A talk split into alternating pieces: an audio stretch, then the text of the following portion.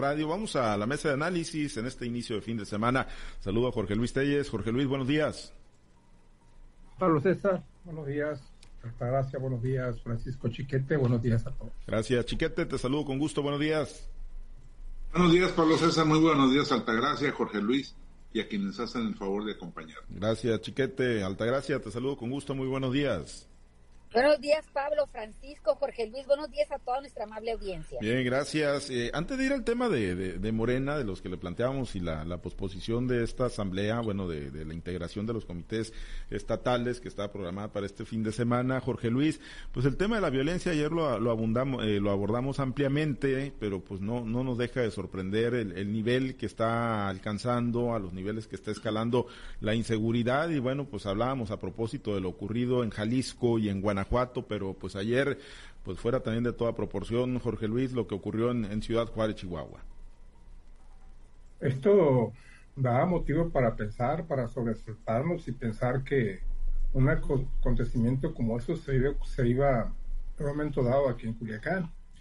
Hace ya, van a ser que cuatro años del Culiacanazo y no estamos exentos de que una situación así se repita. La tesis, la hipótesis que hay en Ciudad Juárez es que se debió a un enfrentamiento que hubo entre reos, uno en el penal principal de Ciudad Juárez, y que eso fue lo que detonó. Esto ya rompe el padrón que habíamos venido mencionando, en el sentido de que se originaban cuando había detención de, de los capos de la plaza. No se sabe de la detención de un capo, lo único que se sabe, de acuerdo a la información oficial, es que esto derivó de un enfrentamiento que hubo entre reos, entre reos del penal, del penal federal de, desde Ciudad Juárez, que eso fue lo que causó esta, esta situación que, que, hombre, ya es un salvajismo, ¿no? Cuatro personas que trabajaron en una radiodifusora, me imagino, me imagino porque no hay información detallada, me imagino que estaban trabajando la cobertura de los hechos en una pizzería, ahí no fueron masacradas de manera cobarde y sanguinaria.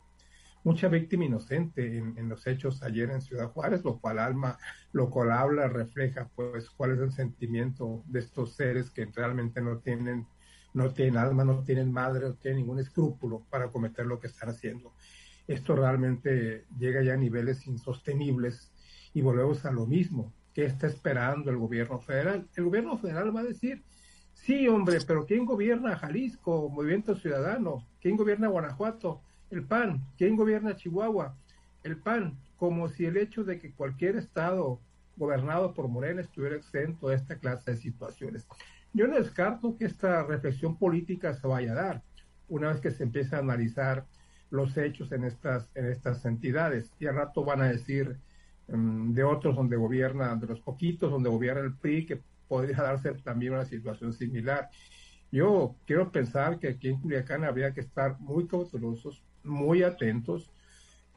Culiacán en particular, Sinaloa en lo general, porque cualquier rato nos toca. ¿eh? Esto es una escalada que viene ascendiendo a nivel, en todo el país y pues aquí Sinaloa es caldo de cultivo. El hecho de que en estos últimos años hayamos tenido una relativa calma, relativa calma, porque lo que el asesinato del subdirector de la Policía Municipal no fue cosa menor y la, la ola de crímenes tampoco son cosa menor, aunque el gobierno declare que las cifras van a la baja, en, que toda la incidencia delictiva en general va a la baja. Yo me quedaría con un llamado de alerta para Culiacán, tomar precauciones, porque esta situación realmente ya rebasa todo lo tolerable y pueden venir cosas peores, como lo, como lo dicen por ahí. Sí, que esperemos que, que, no ocurra hasta donde yo tengo entendido, Chiquete, en el caso de, de estas personas que fueron ahí ultimadas en, en Ciudad Juárez, eh, no, no, era cobertura ni siquiera periodística la que desplegaban, ¿no? Era una, una especie de promoción, o sea, eran eh, locutores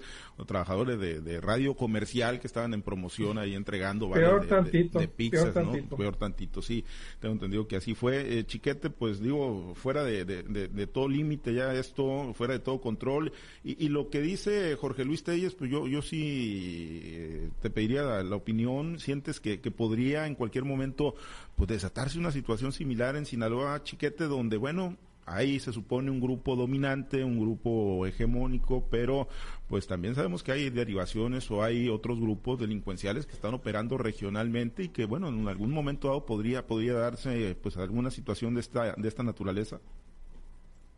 Sí, por supuesto, y es que tenemos una, una situación de riesgo. Somos parte de una ruta del trasiego de droga hacia el norte, hacia la frontera norte. Y esto pues nos hace un territorio apetecido. Entonces, no es solo el problema de que haya un grupo o dos grupos, sino que hay gente que está intentando apoderarse, si no de la ruta completa, así de tramos, de una especie de postas que les permitan ir, ir avanzando.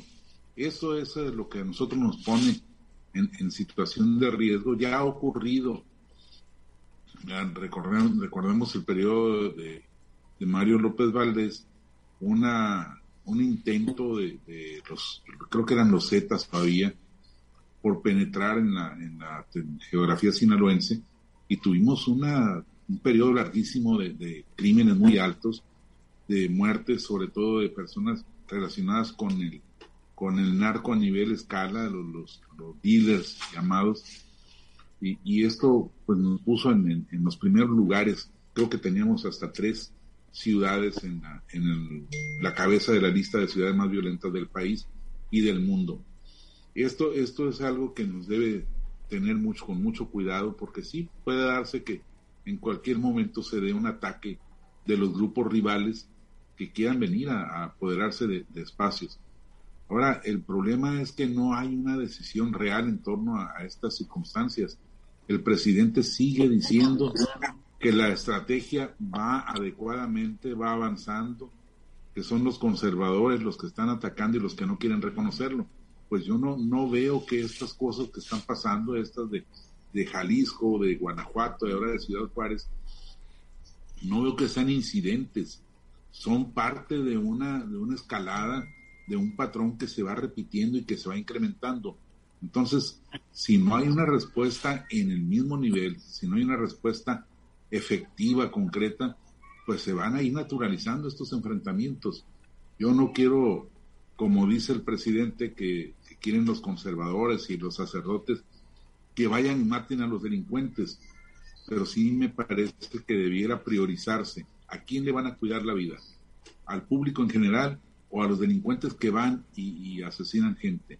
Esa es una reflexión que el presidente no quiere hacer y en eso pues nos está llevando a todo el país. Bien, Altagracia, pues eh, ayer ayer fue Ciudad Juárez y la, la, viva representación de, lo mal que andamos en materia de seguridad. Ya lo comentábamos en, en la mesa anterior, donde nos decíamos que lo mismo podía ser el norte que el sur, que el centro, que de una costa a otra hay que ir de frontera a frontera la verdad es que México está convertido en un polvorín. Lo hemos dicho, se ha acusado de que ha sido, que son bandas rivales, se ha acusado que es por el control de, tal o cual territorio, que, es, eh, que se quieren apoderar de alguna zona de producción de algún producto en específico. Lo que es un hecho y la constante es que el gobierno federal, el gobierno, que, estos, estos delitos tienen que ver precisamente con eh, con el fuero común, pero también que son delitos del orden federal, que el mismo gobierno federal no ha podido ah, implementar una estrategia que tienda a disminuir los índices de violencia, que inhiban estas conductas delictivas. Al contrario, parece ser que sería como un reto, como para, para un juego de vencidas, para saber quién puede más, si, si las bandas o los jefes de tales y cuáles grupos delincuenciales o el mismo gobierno federal, o realmente están interesados o les interesa pensar que el gobierno federal va a hacer algo en contra de. Creo que ya hemos tenido las, las muestras de que el gobierno federal no, no, no está ni siquiera interesado en, establecer alguna estrategia que tienda a disminuir esto. Solamente hablan de anuncios que te llegarán 2.000 efectivos, que te llegarán 200 efectivos, pero realmente cuál es la contundencia de esos operativos o cuál es la contundencia de esas acciones. Solamente verlos transitar por la ciudad, como una especie de, de, mostrar el poderío, pero el poderío se muestra con la baja de, estos delitos, no solamente con hacer desfiles muy al estilo que hemos estado viendo desde hace muchos años en este país. Creo que molestan más a la ciudadanía cuando hacen ese tipo de retenes que realmente no, no detienen a nadie, no bajan ningún índice, solamente molestan al transeúnte, al ciudadano común que se dedica a hacer sus actividades cotidianas para, para llevar el sustento a sus casas, pero los territorios, los negocios, eh, eh, las rutas de, de, y trasiego de mercancías ilícitas, pues sigue sucediendo en este país. O sea, lo mismo puedes eh, ir por una, por una carretera y, toparlos, en este caso, como lo toparon los medios de comunicación, en una gira presidencial y que esta sea desdeñada desde el del Palacio Nacional, pues entonces aquí estamos jugando, ¿no? Parece ser que el gobierno está empeñado, como lo hemos dicho eh, en otras ocasiones, en voltear hacia otro, lado, en tratar de que la, la atención de los medios de comunicación y la atención de la ciudadanía se volque o se vuelque ante a, lo que ellos quieren que se hable, a lo que ellos quieren que se, que se explique. Y cuando hay un cuestionamiento en cualquier, en cualquier renglón, ya ves educación, salud,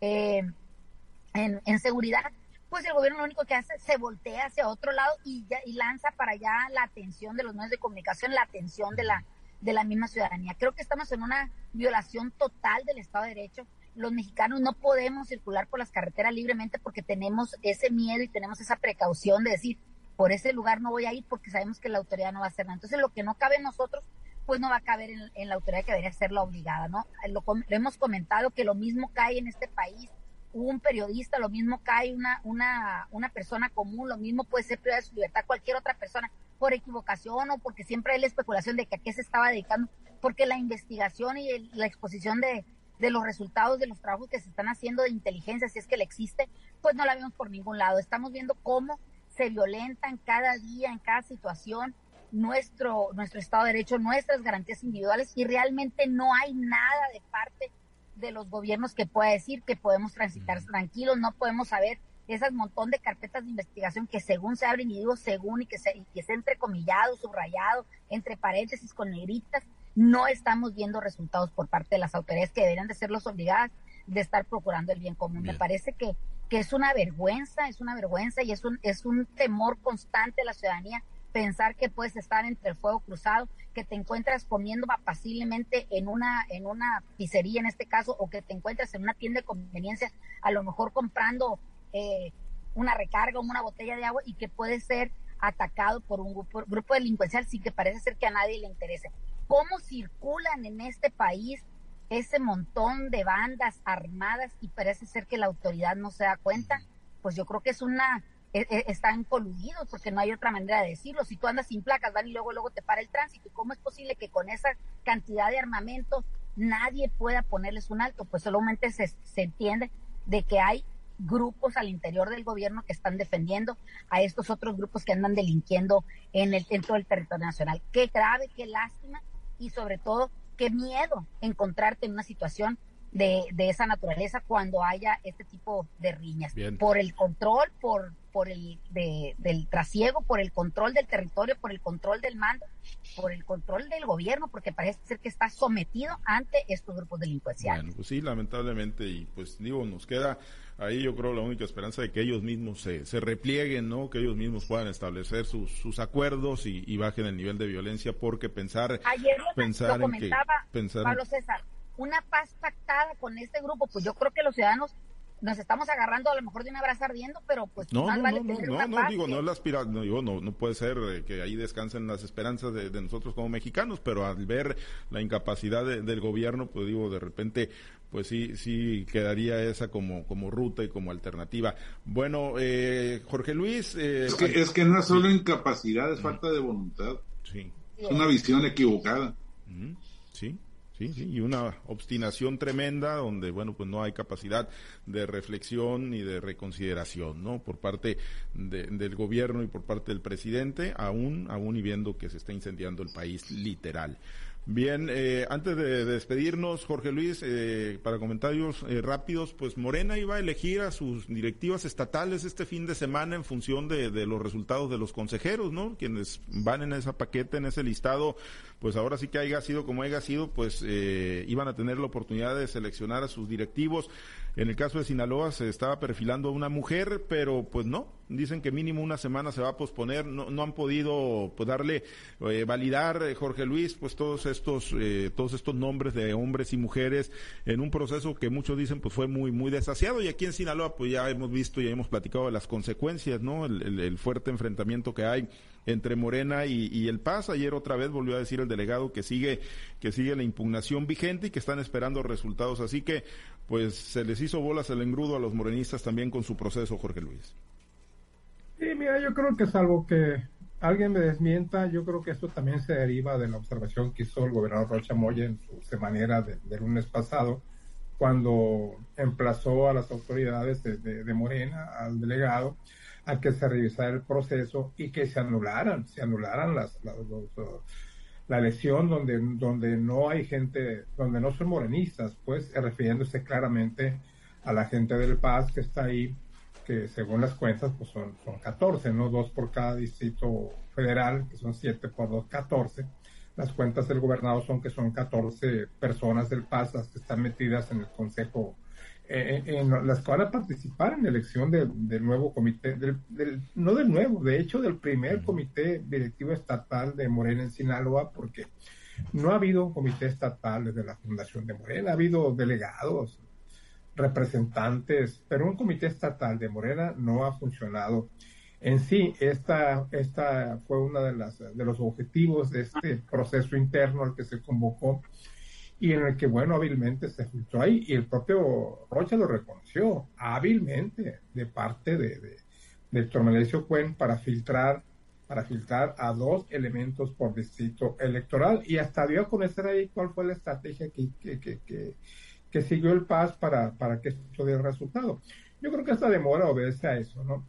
A la petición de Rocha de que se revise el proceso y de que se quite, que se quite en definitiva a los que no son de, de Morena, aunque pues eh, no sé si esto sea una violación, porque a decir de Cuen, yo no conozco el documento, la convocatoria, fue una convocatoria que se emitió para toda la ciudadanía, para la sociedad en general, en la que no hubo limitantes de decir que tienen que ser este miembros o militantes de Morena, cosa que es difícil también de comprobar porque no hay un padrón que te acredite como militante de Morena, o si hay debe ser un padrón muy, muy, muy muy, muy, muy pequeño. Entonces cualquier gente podría participar. Eso es lo que, lo que Cuen dice en su defensa. Y bueno, pues se habrá que comprobar que esas personas son realmente militantes de, del, del Paz, que aparecen en el padrón del Paz, y aún así, aún así justificar, justificar lo que, lo, lo que fue una contradicción. O sea, si la convocatoria fue abierta a la sociedad en general, a la que podía participar gente de otros partidos, ¿por qué entonces quitarles el acceso al, partido sinaloense cuando no hubo en la convocatoria? Eso segundo lo expresado por Héctor Venecio bueno que era, no, no me atrevo a asegurar que sea completamente cierto, pero es lo que él ha asegurado. Entonces tendrán que, si, si, si eliminan a estas, a estas dos personas por cada, por cada distrito electoral, quedan 14, pues tendrán que precisar por qué, por qué no están eliminando, porque que fueron gracias al acarreo, pues acarreo hubo en todas partes, en todo el país en general, y acarreo siempre lo hay en esta clase de procesos. Entonces tendrá que justificarse muy claramente, muy satisfactoriamente, y yo considero que este es uno de los motivos de la demora, y podría ser que ni siquiera la próxima semana, ¿eh? podría ser que se vaya todo el mes sin que se define el Comité Estatal de Morena aquí en Sinaloa. Sí, Sí, y lo que se cuestiona pues es que no hayan hecho un deslinde público, chiquete, o una renuncia eh, formal al partido sinaloense, ¿no? Quienes tenían la aspiración de ahora meterse pues por delante o por la puerta de atrás, como dijo el gobernador Rocha, a, a, Morena. Y, y, bueno, nosotros tenemos la película de Sinaloa, chiquete, pero conflictos pues ha de haber en todas las entidades federativas. Y ya se han reflejado en prácticamente todos los estados. Lamentablemente para la causa de Morena, esto les viene a ensuciar más todavía un proceso que fue bastante desasiado, pero que además muestra las vulnerabilidades. Yo recuerdo que durante muchos años el PRI se negó a hacer procesos internos, tanto para elegir candidatos como para elegir dirigentes, bajo el argumento de que podían meterse los partidos de oposición y desviarles el resultado de hacer, pues meter gente extraña y provocar desórdenes. Siempre se rió todo el mundo del PRI diciendo que pues eran pretextos antidemocráticos. Y bueno, pues ahora la izquierda lo está viviendo. se les metieron por una razón muy sencilla. Ellos mismos lanzaron una convocatoria abierta con la idea de aprovechar la participación de la sociedad civil, pero sobre todo la participación de los beneficiarios de los padrones de, programas sociales. Entonces, pues que a la gente no le puedes exigir que vaya y se afilie a Morena, porque entonces estarías incurriendo en una ilegalidad. Entonces lo dejan abierto, lo llevan a participar, los acarrean, pero resulta que hubo otro que, que vio la rendija de oportunidad, acarreó su propia gente y les ganó sus espacios. Yo no sé qué tanto les afecte eh, en la capacidad de decisión, 14 contra 70, pero por lo visto el miedo no de burros y tampoco están muy seguros de poder controlar las cosas adentro. Sí, pues más que los números, es la, es la afrenta, ¿no? De, haberse metido y, bueno, pues no haber respetado, ¿no? A quien se supone que tiene el mando en el estado de Sinaloa. Altagracia, con tu comentario nos despedimos. Pues miren, Morena siempre se han vivido este tipo de situaciones. Recordemos cómo llegó Mario Delgado, cómo en esos procesos que nunca se pudieron poner de acuerdo y que tuve que entrar el Tribunal Federal Electoral, ¿no? De alguna manera para normar la llegada del que hoy dirige los destinos de, del Movimiento de Regeneración Nacional. De, de, que Cuen haya agarrado a su gente y la haya metido, bueno, pues fue una ventana de oportunidad que se le presentó y lo hemos dicho. Eh, don Melesio Cuen es un cazador electoral, o sea, es una persona que está eh, haciendo todo lo posible para lograr su cometido y difícilmente le van a poder, este, bueno, difícilmente le van a poder tapar el camino, aunque sí le pueden cuestionar la forma de hacerlo, ¿no? En este caso está enfrentado nada más y nada menos con el mismísimo gobernador del estado y desde ahí se van a se están midiendo las aguas en este río tan revuelto que tiene la elección del primer consejo estatal de, de, este partido. Desde ahí vamos a ver qué es lo que sigue saliendo, pero lo que sí es un hecho es que es un cochinero y es un es prácticamente un señalamiento a diario por parte de los morenistas, no solo por la elección de los consejeros o la elección del primer consejo, sino por la forma en que se está llevando a cabo el gobierno en este estado. Recordemos que son los morenistas los primeros este, ofendidos o los primeros aludidos a, la forma en que se hacen las cosas en donde no se toman en cuenta los verdaderos morenistas, como se han eso llamar, e incluso como en algún momento se hicieron llamar los verdaderos priistas en algunas de las regiones del Estado, cuando la oportunidad política le gana a la, a la lealtad al partido en el que se encuentra. No me parece que que este tipo de movimientos, este tipo de señalamientos van a seguir dando mucho de qué hablar y, dudo mucho que se pongan de acuerdo en una semana para llevarlo a cabo, dudo mucho en que se vayan a resolver todas las controversias que pueda haber eh, documentadas o no eh, en el caso de la elección de, del primer Consejo Estatal de, de Morena. Vamos a seguirlo viendo, creo que es una constante cuando no hay una militancia, cuando no hay una eh, que sigan los estatutos, sino simplemente se, se cuentan por mucho los oportunistas políticos que han llegado a, a, este partido por la gran aceptación que tiene el electorado. Pues Pero de eso a que se puedan constituir como un movimiento eh, realmente de partido con un lineamiento, pues se ve difícil y se ve distante todavía ese momento. Sí, lo tiene complicado por lo pronto, pues no, no sale humo blanco y quienes pensaban que para este fin de semana ya sabrían quién tomaría las riendas de las estructuras de Morena, pues no, no va a ser así. Altagracia, nos despedimos, excelente fin de semana. Que tengan un excelente fin de semana y a cuidarnos todos. Gracias. Chiquete, excelente fin de semana. Buen día, saludos a todos y que tengan buen fin de semana. Gracias, Jorge Luis. Excelente fin de semana. Igualmente, mis mejores deseos para todos. Gracias.